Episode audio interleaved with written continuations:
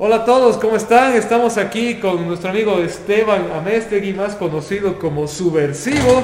Eh, por si acaso, él tiene su podcast en Spotify con ese nombre, Subversivo, y lo pueden buscar. Son eh, temas cortos, reflexiones muy, muy interesantes sobre filosofía, fe y vivencia en general. Y también aprovechamos de invitarles a suscribirse a todas las redes de Conversando con Jonah, eh, tanto en Facebook como en YouTube y a nuestro blog en Spotify.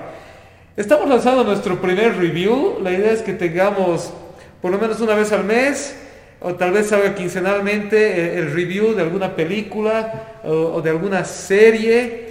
Y si tienen ideas de cosas que les gustaría que revisemos, que comentemos, pues déjenos en los comentarios. Va a ser una, un gusto poder conversar sobre diferentes temáticas.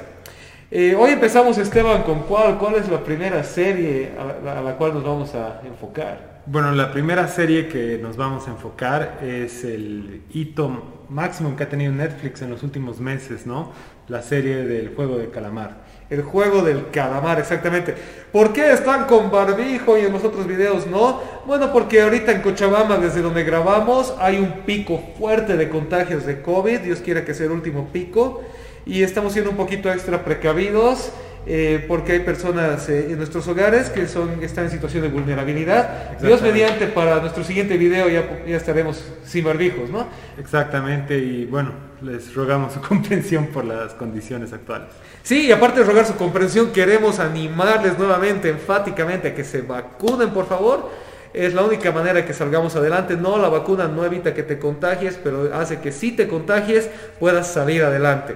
Entonces, eh, habiendo hecho nuestra promoción de vacúnate, que es algo que estamos enfáticamente pidiendo a todos, entremos al tema, el juego del calamar, serie coreana, surcoreana de Netflix. No es la primera, ni es la única, pero es una que ha realmente trascendido barreras, ¿no? Y se ha hecho popular en todo el mundo. Exactamente, y sigue la tradición que tiene el cine coreano de hablar de temáticas eh, sociales, pero dentro de la narrativa, ¿no? Entonces, son una especie de metáforas, como Parasite o Parásito, que ha sido la ganadora del Oscar, y también en los premios Cannes, que toca temas de desigualdad social, que habla mucho acerca de el eh, malestar económico que pueden tener eh, el país en general y lo hacen de una forma muy interesante que a mí en general puede ser muy peligroso que se haga esto. Por ejemplo, en el cine norteamericano, no sé si has visto Get Out.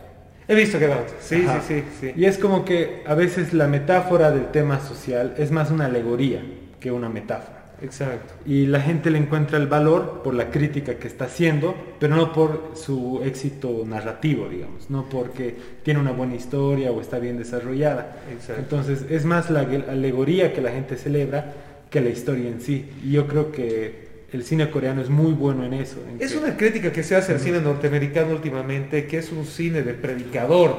Básicamente son predicaciones morales disfrazadas de una narrativa eh, en, el cine y en las series norteamericanas, diferente que la serie coreana que realmente cuenta una historia y esa historia conlleva por debajo una metáfora, eh, conlleva una enseñanza y, lleva a pensar y es una denuncia social, pero no es tan frontal como el cine norteamericano, que parece que el cine norteamericano tiene la ideología y luego arma la historia alrededor de la ideología. En cambio el cine coreano... Eh, arma una historia casada con una situación que quiere presentar o denunciar o promover, ¿verdad? Exactamente, y en eso los coreanos son muchos, mucho mejores eh, que los norteamericanos, porque ya se, se, siente muy fuerte el discurso y daña la historia en sí. Y si vamos a celebrar solamente la alegoría, solamente el discurso, estamos atentando contra el valor del cine como arte.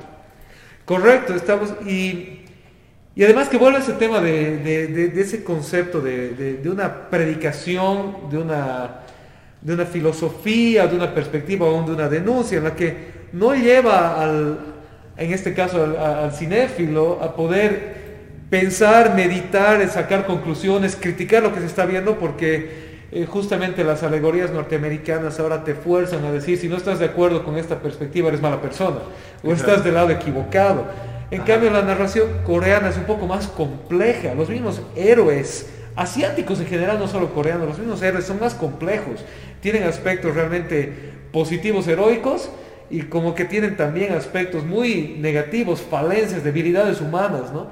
Que de hecho me hace más recuerdo al, estilo de relato eh, oriental antiguo, como los relatos bíblicos, por ejemplo, en lo que, salvo Jesucristo, en la Biblia que es Dios encarnado y es por ende perfecto, todo otro héroe bíblico tiene altos, tiene bajos, tiene fortalezas como tiene debilidades humanas. Y eso encontramos, por ejemplo, en el juego del calamar, cuando vemos un protagonista tremendamente humano, en momentos valiente, noble, de buen corazón, y por otro lado un papá terriblemente irresponsable, eh, en, algunos momentos cobarde, egoísta hacia su mamá. Entonces vemos un ser humano mucho más complejo que el típico cowboy norteamericano o la típica víctima norteamericana, ¿verdad? Exactamente. Sí. Eh, ¿Cuáles serían altos y bajos del juego del calamar desde tu perspectiva? Uno de los saltos es la crítica que, hace, que yo creo que lo podemos desarrollar más adelante con mayor profundidad, pero yo creo que uno de los aciertos que tiene es lo que mencionabas de eh, personajes muy ricos en historia y su crecimiento a lo largo de la serie. Comenzamos con un personaje descuidado, mal padre, mal hijo, adicto a las apuestas y terminamos con una especie de héroe pero tampoco es la transformación típica de eh, antes era muy malo y ahora es perfecto, sino que es un personaje que ha ido lidiando con sus demonios internos, pero que en ese proceso también sigue herido, sigue lastimado por la dinámica del juego y que al final eh, tiene ese encuentro con la realidad eh, cuando regresa de que el motivo por el cual él estaba entrando al juego eh, no necesitaba del juego, necesitaba que él esté con, esas personas, ¿no? Entonces hay como, incluso en el final, el personaje sigue aprendiendo, sigue cambiando, sigue creciendo, ¿no? Y no es el único, tenemos personajes que al inicio odias y luego amas, o al revés, que al inicio amabas, querías que sobrevivan, llorabas por su muerte, pero que al final dices que, que villano de lo peor, ¿no? Sí, sí, sí. Eh, realmente un, alto de la serie para mí, y es en el que tal vez va a ser un poco controversial y muchos no están de acuerdo conmigo, pero para mí sigue siendo un alto de la serie, es que es refrescante ver una serie que no tiene miedo de tratar ciertos temas políticamente incorrectos desde una perspectiva que no está vendiendo a la, masa crítica de Twitter o de los guerreros sociales eh, de, la actualidad. Por ejemplo, trata, y es interesante porque es una serie 100% asiática, pero trata con el tema del racismo aún ahí. ¿no? Cuando tenemos el personaje de la, me he olvidado su nombre, pero la chica de Corea del Norte, que después nuestro editor nos va a ayudar titulándolo y poniendo su fotito por ahí, pero tenemos un personaje de una chica de Corea del Norte y para nosotros, por lo menos en Occidente, nunca hubiéramos hecho una diferenciación. Pero ellos inmediatamente por el apellido de la chica se dan cuenta que ella es norcoreana y están en Surcorea y cómo hay ese, ese, racismo, ese clasismo entre unos y otros.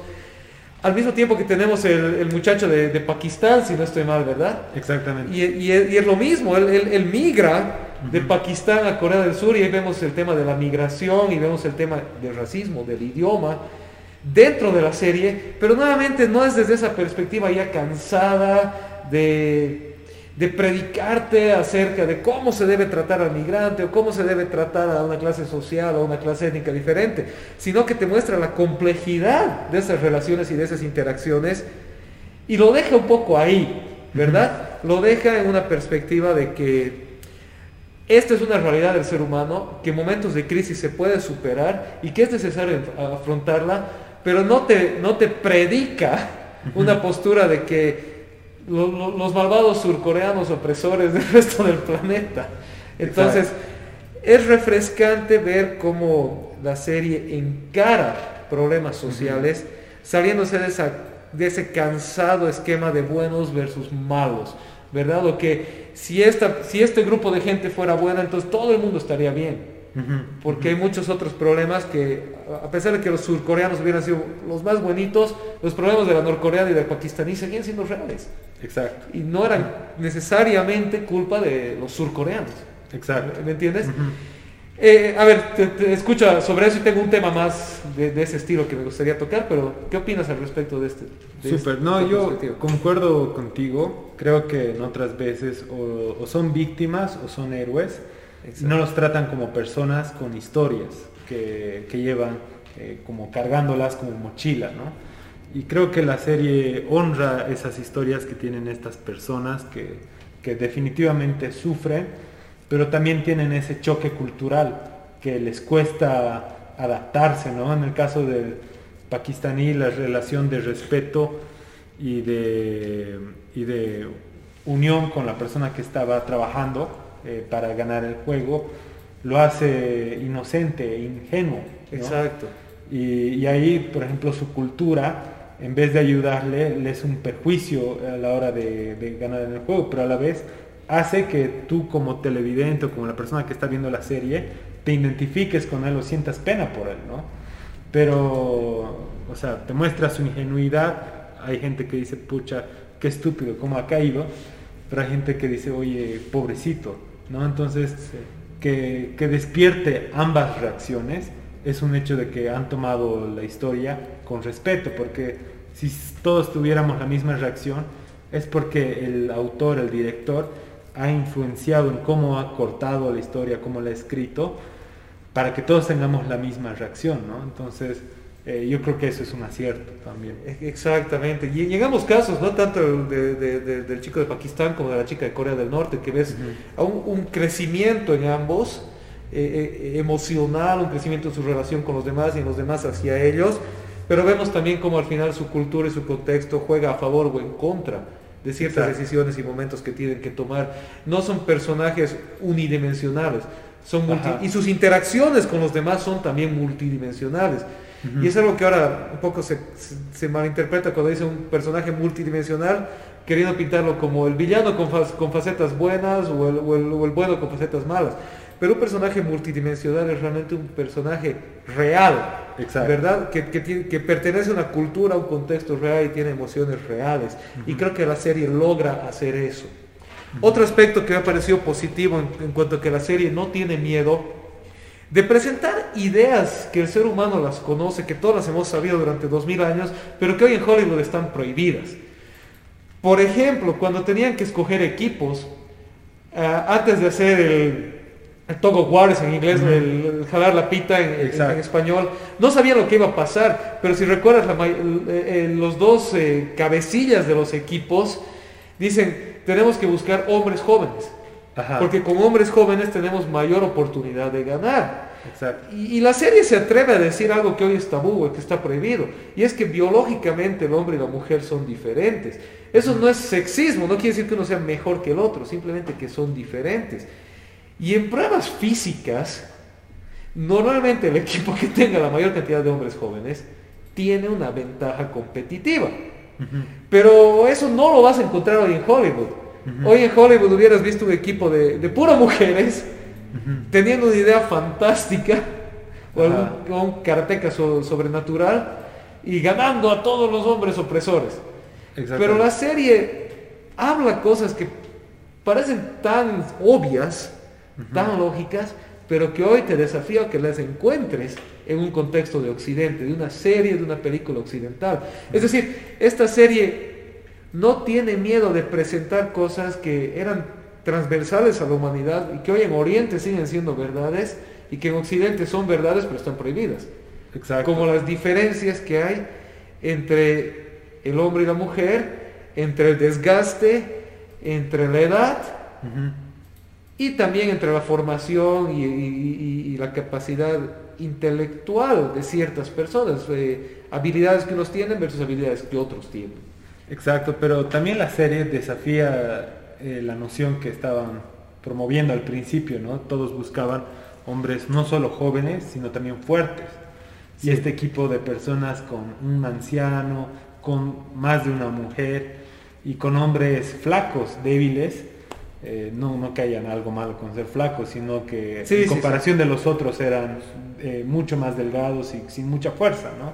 Exacto. Pero al final ese grupo es el que termina ganando por la astucia de la persona mayor, ¿no?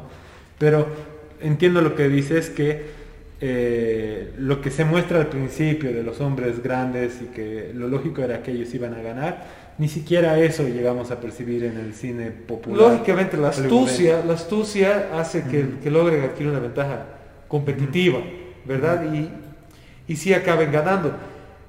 Pero nuevamente no es un desafío desde una manera eh, como lo veríamos en Occidente. Exacto. Eh, te está mostrando ahí que la experiencia, yo te esta es otra idea oriental, la experiencia tiene peso Contra la juventud o la fuerza bruta, pero no está anulando la realidad. Exacto. Que. ¿Me entiendes? No es, que, no es que hay una escena en la que de alguna manera la fuerza del amor del equipo débil logra vencer a la fuerza bruta del equipo fuerte. Exacto, en, en Estados Sí. Unidos, y que de hecho va a haber eh, Sí. un juego del calamar adaptación americana, porque eso les encanta hacer. Sí. Probablemente coloquen a Sandra Bullock, no sé por qué, pero eh, hubiera sido un, un equipo de mujeres que terminan descubriendo que tienen más fuerza que los hombres. Exacto. O sea, e- ese son son conceptos metafísicos Ajá. que de alguna manera se imponen sobre la realidad y el mensaje es que si tienes suficiente amor o suficiente convicción o tienes Ajá. un equipo liberado. Eh, o oprimido, entonces van a ganar por eso, porque eso les da la victoria. Exacto. Y, y en este caso es un poco diferente, o sea, la realidad es que en un tú a tú, el equipo de los jóvenes fuertes iba a ganar. Fue la astucia de este anciano, que después descubrimos que este anciano no era cualquier anciano astuto. Él sabía de antemano lo que estaba pasando, ya Ajá. tenía la estrategia. Exacto. Al final de la serie es uno de sus grandes, eh, de sus grandes revelaciones, que este anciano era en realidad el, el malo de la película. Exacto. Entonces, en ese momento sentimos que solo un anciano con memorias, pero este hombre tenía un plan, tenía estrategia. Entonces, lógicamente, nuevamente conceptos orientales, la sabiduría del anciano, la fuerza de la experiencia, la estrategia versus la fuerza bruta, sí, la estrategia acaba por, por vencer, casi, apenas. Y es la otra cosa, es que no te muestran un momento de unidad y victoria en la que ahora ganan y se lo llevan. Si, si te acuerdas bien, se botan al piso. Ajá. eh, eh, eh, a ver si conseguimos la escena después en la que están perdiendo y, y cuentan el momento y el anciano dice, ok, ahora, y se tiran al piso y tienen ese momento en que, en que el equipo que Ajá. estaba empujando se, Se cae, y se exacto. desarman y ahí ganan el momento para poderlos Ajá. jalar. Pero no es, no es mágico, si te acuerdas, otra vez los detienen. Exacto. Y Exacto. requiere una segunda estrategia que se les, se les ocurre en el momento. en el momento exacto y otra vez la astucia y el trabajo en equipo. Y todo eso es importante y es válido, pero son, nuevamente hay que tener cuidado con, son dos conceptos diferentes. El decir la estrategia, la sabiduría, el trabajo en equipo, eh, llevan la victoria versus la fuerza bruta, Exacto. que decir la fuerza del amor y la unidad y la, la metafísica y el, y el que yo soy víctima y ellos somos opresores me va a dar la victoria. Ajá. Porque eso funciona en las películas, pero en el mundo real no funciona. Y eso es algo que la serie se atreve a decir. Eh, pues ese es uno de mis puntos altos, tal vez. Exacto. Sí. Sí, sí, y creo que también eh, a nivel de, hablábamos de desarrollo de personaje, vemos que todos estos eh, no, no llegarían a ser reclusos, sino participantes del juego, Sí. eh, tienen algo que aportar, por más que, que son débiles, pero dentro de su desesperación de sobrevivir. ¿no? Exacto. Entonces, y, y eso les da sentido. Por ejemplo, este hombre que es el compañero de juego de niños del protagonista, eh, que bueno, vamos a colocar acá la imagen, eh, en algunos momentos parece frío, calculador, eh, incluso malo, pero tiene un propósito para querer ganar ese juego y en cierta manera terminas empatizando con él, ¿no? Exacto. Y eh, al menos en los eh, personajes que, que aparecen, los llegas a entender, incluso esa mujer que suele ser muy estridente y, Sí, sí, sí. y pesada, en una situación así de desesperada, es muy probable que muchos de nosotros tomáramos las mismas decisiones. Entonces todos son realistas en ese sentido. Sí, es muy realista, es realmente una serie frontal, una serie que no tiene miedo, eh, que su narrativa es excelente, creo que esos son los puntos altos. Puntos bajos de la serie, en general, ¿cuáles serían uno o dos puntos bajos? Eh, yo creo que la subtrama que tiene con eh, la organización del juego, los soldados, no sé cómo llamarlos, que tienen ese traje rosado, y el, policía que está ahí, que trata de resolver el caso, sí algunos ratos funciona, te atrapa su historia, pero creo que no aporta mucho a, la serie en sí. creo que es más como que están tratando de construir eh, la segunda temporada o el arco argumental de la segunda temporada, pero no me ha aportado mucho a la historia en sí. Y es más, cuando tiene esa connotación de que no es tan real, que, parece algo místico eh, o misterioso, le aporta mucho a la serie, porque te preguntas, ¿y qué son esos soldados? ¿Quién es la persona que está detrás? Eh, creo que ha perdido un poco la serie con esa subtrama, pero entiendo que es más por construir la segunda temporada, ¿no? Sí, yo Estoy de acuerdo, de hecho, una de las cosas que iba a decir de mi punto, para mí el punto más bajo de la serie es justamente que no es una historia contenida, sino que es una historia que se nota que ha sido planificada para seguir. Y tiene sus pros y sus contras, porque a veces tiene series cerradas o películas cerradas que terminan y luego le meten una secuela y tienen que desarmar lo que hicieron para continuar. Pero al mismo tiempo estas series o películas que están preplanificadas para secuelas insertan cosas que a veces les restan en vez de darle. Y el problema es que sabemos que los eh, guionistas no siempre tienen buena memoria o a veces cambian de una a otra y ahí empiezas a encontrar vacíos y contradicciones entre temporada 1, 2 y 3 o primera película, segunda película. Y sí, me apena un poco que hayan dejado tantas cosas para tratar de llevarte o quererte forzar a ver una segunda parte, ¿no? Eh, muy poco se sabe de la historia, por ejemplo, del hermano del policía, que es el que gobernaba los juegos, ¿no? Cómo llegó ahí, por qué llegó ahí. Eh, eh, y el mismo caso del policía más parece una figura narrativa, al final no tiene ninguna influencia sobre lo que sucede en la historia, parece más solo como una figura narrativa para contarnos quiénes son los guardias y para contarnos qué va a pasar en la segunda temporada con el organizador de los juegos. Exacto. Como que no había otra forma de revelar quién es este personaje misterioso. Le meteremos un hermano para que haya una confrontación y sepamos quién es. Exacto. Pero no tiene consecuencias sobre lo que está pasando Eso en la serie. Entonces, sí, parecen más argumentos introducidos para dar pie a una secuela. ¿No? Eh, que le resta un poco, entiendo por qué lo han hecho, no está terriblemente mal hecho, muchas veces peor, pero quitas sumando horas de tiempo que tal vez dejando un poco más de misterio por detrás hubiera sido más interesante. Y tal vez de la mano de eso es algo que sucede mucho con los relatos actuales. Si te acuerdas, eh, bueno, por lo menos cuando yo era chico estaba muy de moda el inspector Gadget, estaba muy de moda G.I. Joe y parte de la mística de esas series era el misterio alrededor de sus personajes, eh, tanto el doctor Garra como el comandante Cobra, que nunca los ves, nunca ves su cara, no sabes quiénes son, solo es una figura por detrás y te deja a la imaginación y de dónde viene y cuál es su historia. Y de hecho cuando el comandante Cobra le meten un, backstory en una película de J. Joe es cuando toda la trama se va al bombo y, y se cae la serie.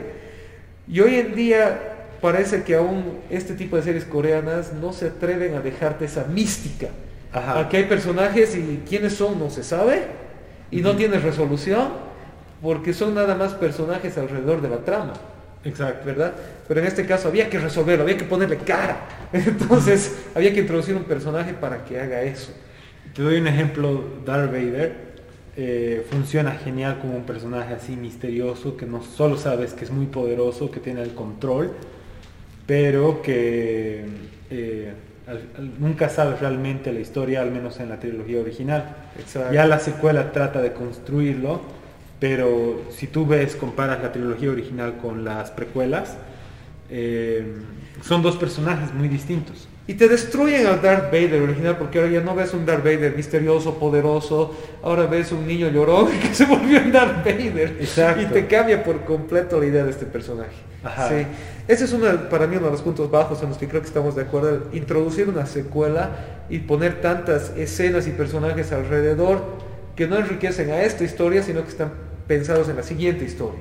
Exacto. Y yo creo Sí. que si quitaban eso y de- era solo una temporada, ahorita sería mucho más aclamada. Las probabilidades a que la arruinen con la segunda temporada son más altas a que acierte.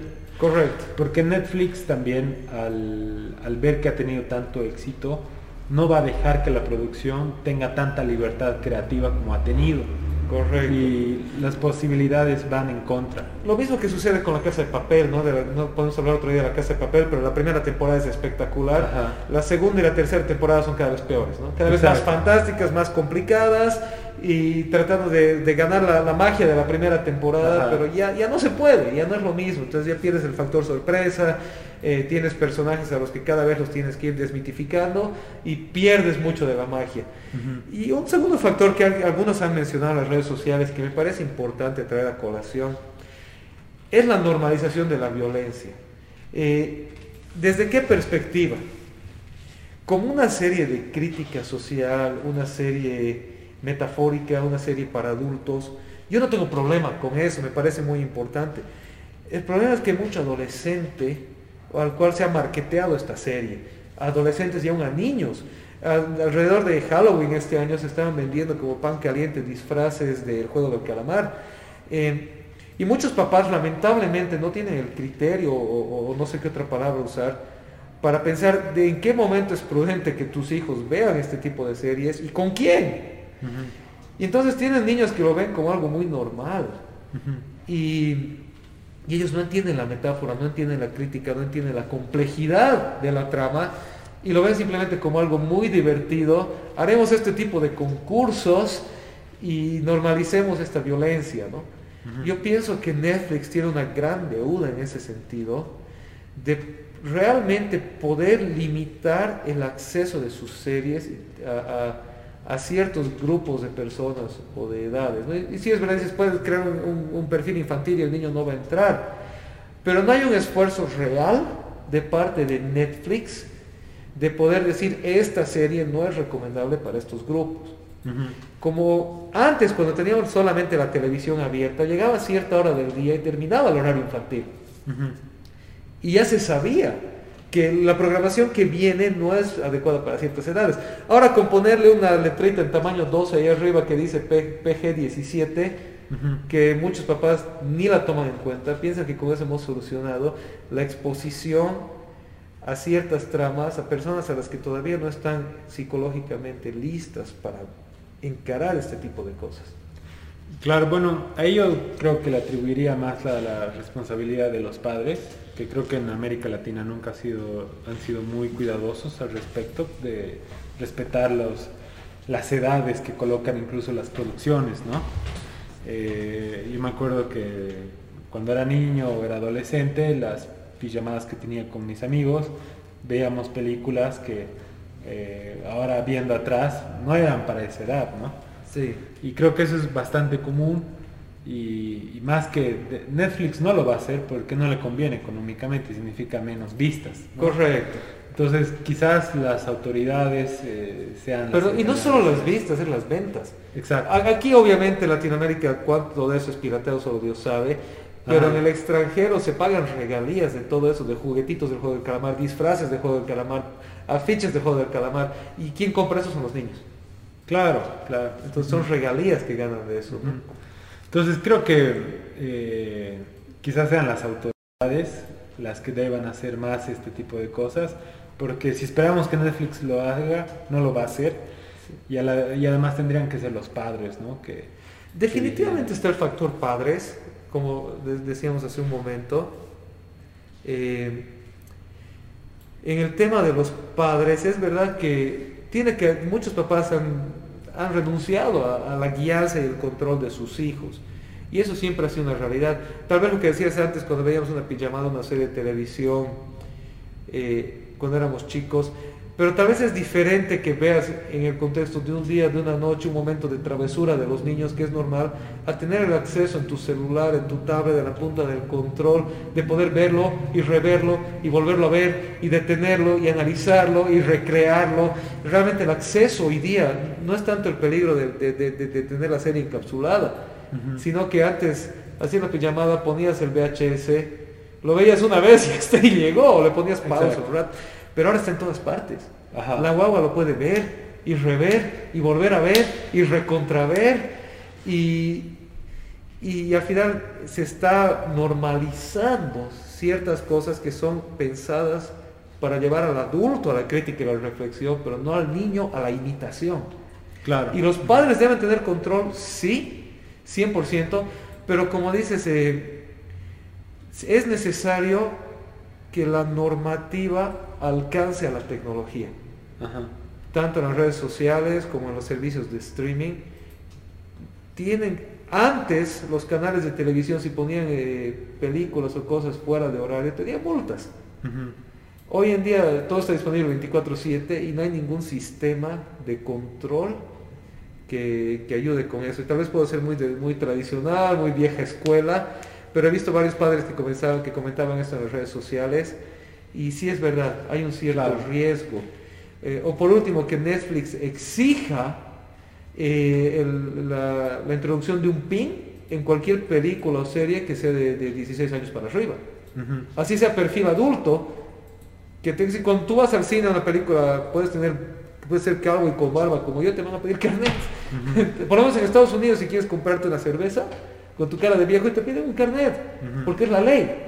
Entonces, es tan sencillo como ponerle un requisito de PIN. Un PIN de, cuatro dígitos a las cosas que son arriba de cierta edad y así evitas que estén al acceso de personas que todavía son susceptibles. Bueno, ahora no hay que olvidarnos que los jóvenes son nativos digitales, entonces está hecha la ley, está hecha la trampa. Sí. Es como esos pop-ups de eres mayor de 18 años, sí. listo. sí. Puedo ver la película de terror. Entonces, Sí, sí, sí. Y, y, y hay descargas. puedes descargar ilegalmente. Entonces, eh, yo creo que eso no va a ser ningún... Eh, o sea, va a mejorar las cosas, pero en sí quienes se tienen que preocupar son los padres. La responsabilidad número uno y más grande es de los padres, definitivamente.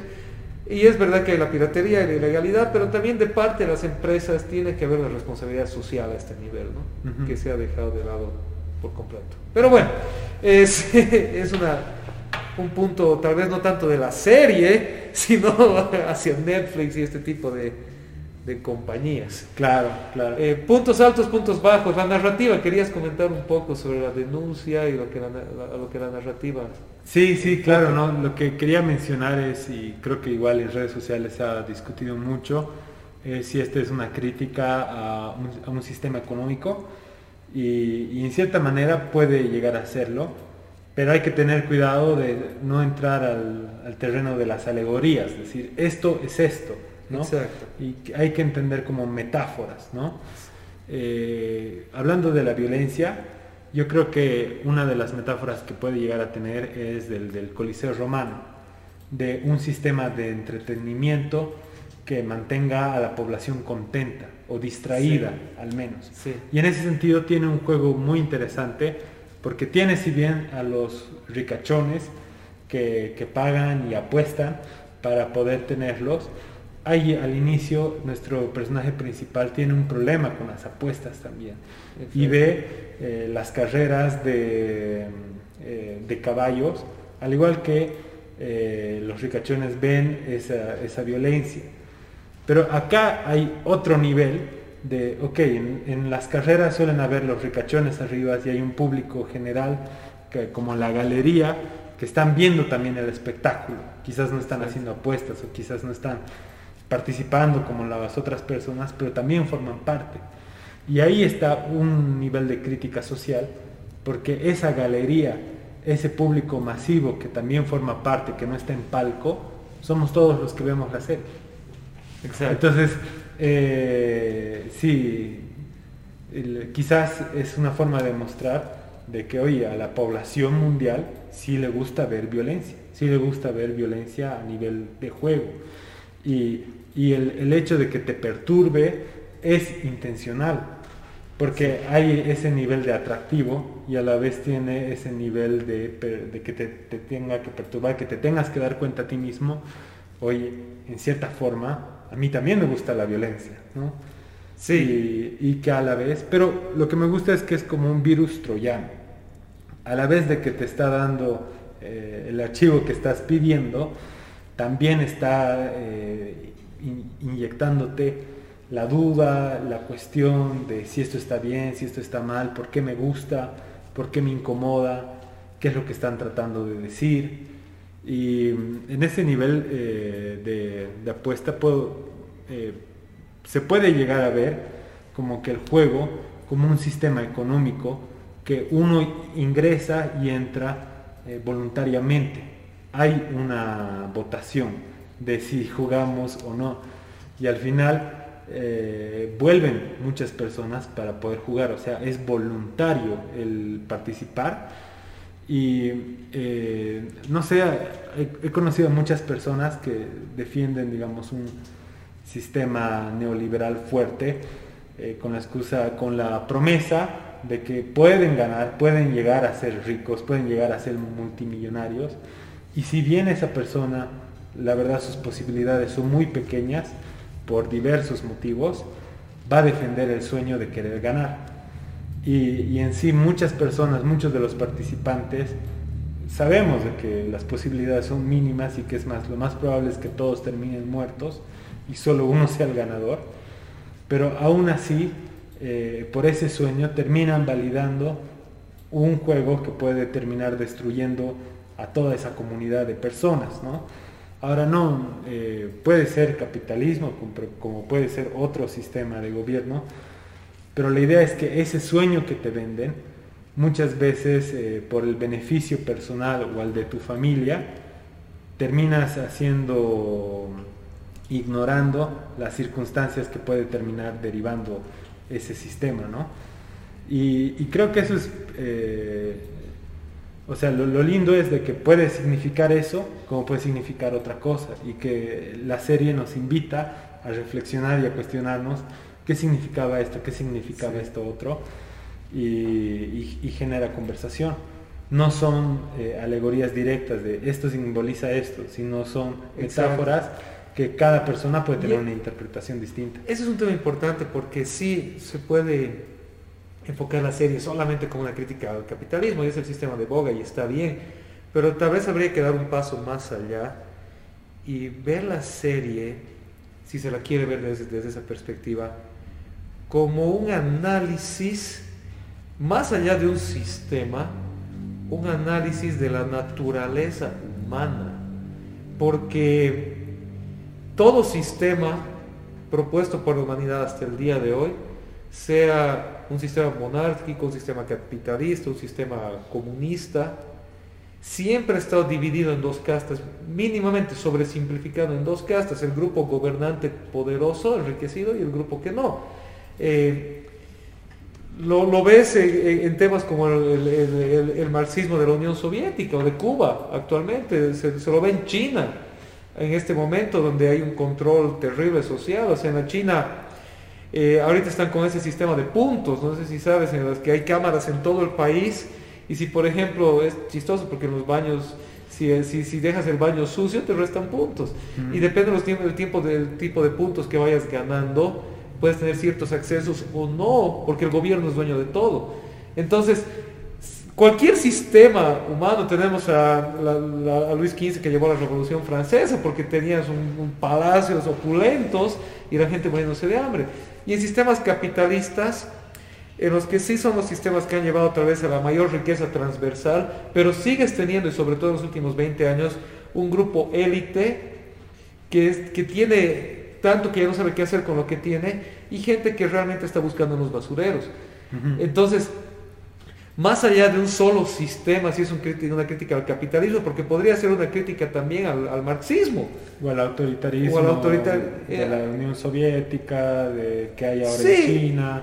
eh, que, que, son resultados justamente de, de, la aplicación de la filosofía comunista, ¿no? que te va a llevar necesariamente al Estado gobernante, pero el Estado está representado por seres humanos, y los seres humanos del Estado gobernante son los que al final... Eso es lo que la experiencia ha mostrado, no existe un régimen comunista puesto en práctica que no haya generado un Estado poderoso, opulento y una, y una hambruna masiva. Claro. Entonces eso lo puedes ver en Venezuela, lo puedes ver en Cuba, lo puedes ver en China, lo puedes ver. Ahora, ahora China tal vez ha salido de eso, pero porque China tiene un modelo híbrido ultracapitalista con un control marxista taoísta del Estado, ¿no? Eh, pero no taoísta maometano del Estado. Pero en todo caso, todos los, todos los sistemas propuestos por la humanidad a lo largo de la historia de la humanidad van a generar quién tiene y quién no. Pero ahí vamos a lo que la serie, tal vez si quieres verlas de esa perspectiva, se da un paso más allá a una crítica de algo que es más profundo y es la deshumanización de, ciertas personas.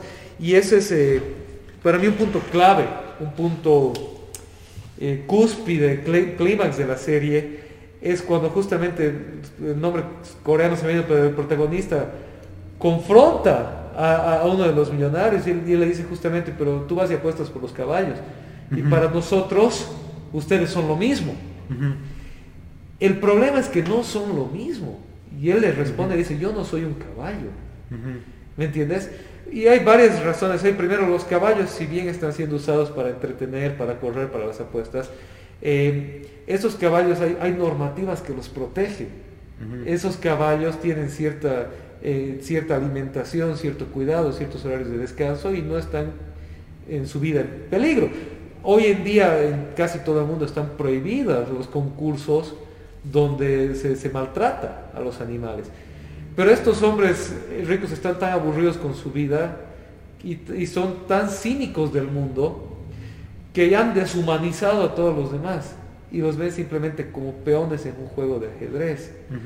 Y esa es tal vez una de las críticas más importantes de la serie que nos recuerda lo fácil que es para nosotros deshumanizar, restarle el valor a los demás, porque los vemos simplemente como fichas en nuestro juego de ajedrez. Y mientras más poderoso, más rico, más grande, más lo ve así. ¿Me, entiendes? Y, lo ves, por ejemplo, en temas como Chernobyl. No sé si viste Chernobyl, la serie de HBO. No, no, no. Cuando ves eh, justamente el, el, Estado está tan, tan preocupado y Gorbachev dice ahí en, la serie de Chernobyl, nuestro poder nace de la percepción de nuestro poder. Es más importante que la percepción del poder no se pierda a que se salven estas vidas. Y solo cuando llega la amenaza de, a Moscú es cuando dicen, bueno, haremos algo. ¿no? Cuando ya nos va a amenazar a nosotros. Y, y es el tema de que si pudiéramos ver por detrás de lo que nosotros vemos como un simple trabajador en mi empresa, como un simple votante en, las elecciones, eh, como un simple lo que sea, y podemos ver que esas son personas con historias, con valor, entonces seríamos más empáticos, más compasivos hacia los demás. Y tal vez para mí ese es un desafío importante en un mundo actual en el que cada vez el humano se deshumaniza más. En el que si no eres de mi tribu eres mi enemigo. Si no estás de acuerdo conmigo, eh, entonces tu vida no vale. Eh, en, el que si no eres aliado de mi equipo, entonces es mejor que desaparezcas y te mereces todo el castigo y el sufrimiento que te pueda llegar. Eh, si no has sido planificado, entonces es mejor que seas eliminado. Y obviamente la serie no va por ahí, pero el, sí la serie nos habla de la deshumanización de las personas que no tienen un valor inmediato para nosotros. Y eso es transversal a la filosofía humana actual y nos devuelve a la fe judeocristiana, que la fe judeocristiana entra en fuerte contraste contra eso, porque dice que todo ser humano, independientemente de su condición o contexto, ha sido creado en imagen y semejanza de Dios. Y tiene un valor en sí mismo por el hecho de ser, no por el hecho de hacer ni de tener, sino por el mero hecho de ser. Y ese es el desafío que tal vez como humanos tenemos que recordar, es el valor de las personas para no verlos como caballos en nuestra propia carrera de entretenimiento. Exacto, hay una investigación científica que les puedo pasar después el vínculo para colocar en la descripción del video, pero que explica que a medida en que un ser humano va ganando poder, eh, hicieron un estudio con el cerebro, las partes del cerebro que se activan cuando tienes empatía, a medida que esta persona iba ganando más poder, las partes que les generaba empatía iban disminuyendo. Entonces eso como de, cierta forma demuestra que a mayor poder empiezas a ver a las personas como fichas. Y eso lo hemos visto cuantas veces en cualquier tipo de gobierno, ¿no? Exacto. Pero, eh, y, también la serie, a mí el desafío que me deja es, eh, muestra un poco una historia estereotípica de eh, perdió su alma queriéndose ganarse al mundo. Entonces, este personaje principal que no podía tener una buena relación con su hija, no le podía dar un regalo decente, y que su madre estaba enferma pero no tenía ninguna manera de poder pagarlo y su esposa y familia que se iba a los Estados Unidos y que nunca más iba a poder tener encuentro con ellos porque no tenía las condiciones, termina entrando en este juego, eh, termina perdiendo a mucha gente que llegó a querer en el juego y cuando sale se encuentra que su madre había muerto y había muerto sola, que su hija ya estaba en los Estados Unidos y que prácticamente no tenía nadie y que es más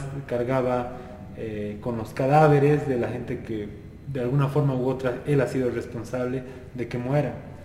Entonces, eh, en ese sentido, se te muestra que las riquezas no van a solucionar tus problemas. Es más, tus familiares, tus seres queridos apreciarían más que estés ahí en esos momentos a que tengas el dinero para solucionar sus problemas. Exacto.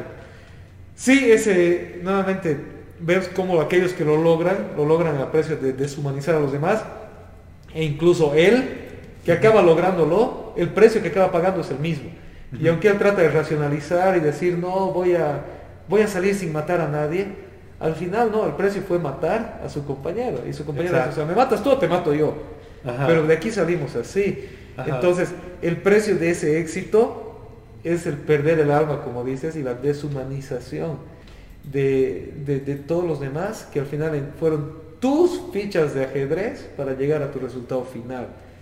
Y, aquellos a los que en teoría querías salvar, también los pierdes en el camino, que son su familia, sus seres queridos, ¿no? Entonces, también la serie nos lleva, como dices, a meditar prioridades, qué es lo que es realmente valioso. Y asumir responsabilidad personal, y tal vez yo voy cerrando con eso, es que siempre queremos soluciones fáciles, pero hay algo que tal vez nos deja de recuerdo, es que las soluciones fáciles tienen un precio grande. Puedes, se hizo millonario, pero se hizo millonario a costa de su alma y a costa de cargar sobre sí eh, el, precio de aquellos que pagaron el precio de su, de su victoria y también de perder a aquellos para los cuales quería hacerse millonario. Y puedes hacerlo millonario, exitoso, famoso, usar la metáfora que quieras. Pero existe una responsabilidad personal y de asumir qué es mejor y como dice, como dice Salomón en un proverbio, ¿no? Es mejor el, pan duro con armonía que el banquete con miseria. Estoy parafraseando, pero realmente dices, es, mejor una, una cena escasa, pero donde hay amor y armonía, que un gran banquete donde hay lágrimas y miseria. Exactamente, creo que he visto una frase en redes sociales que es, es, cómica, ¿no? O sea, no, no, me juzgues después de esto, pero que decía, prefiero eh, llorar en, en, mi Toyota, que no, estar feliz en mi Toyota que llorar en un Ferrari, ¿no? Exacto. Que obviamente, bueno, nosotros los latinoamericanos, yo veo un Toyota como que wow, ¿no? Pero obviamente pero en el contexto americano tiene más sentido, pero... Prefiero llorar en, mi, en, mi, en mi chinito ¿Qué más reír en mi chinito que llorar en mi Toyota para los latinoamericanos? Claro, prefiero llorar en mi bici que sí. digo, sí, sonreír en mi bici que llorar en, mi auto. Es verdad. Bueno, eh, creo que eso es un poco lo que podemos desglosar de la serie. Obviamente hay muchísimas que se podría decir, pero creo que es, un bonito análisis bastante interesante. Puntos de acuerdo, puntos de desacuerdo es lo más, lo más interesante, lo más bonito y diferentes perspectivas. Eh, déjenos en sus comentarios qué opinas y con qué están de acuerdo, con qué no, qué, qué, otros aspectos de la serie tal vez les han llamado la atención, que, de los cuales no hemos conversado. Y coméntenos si les gusta este tipo de análisis, denle un me gusta, compartan con otros. No se olviden de eh, suscribirse a Subversivo de Spotify y uh, conversando con Jonah, tanto en Facebook, YouTube, y también estamos en Spotify. Nuestra siguiente charla va a ser acerca de Doom, así que los que han visto la película o han leído el libro Doom, entonces eh, vamos a estar comentando sobre Doom y como les decimos vamos a hacer esto una vez al mes, por lo menos, así que los esperamos en la siguiente. Gracias. Chao amigos.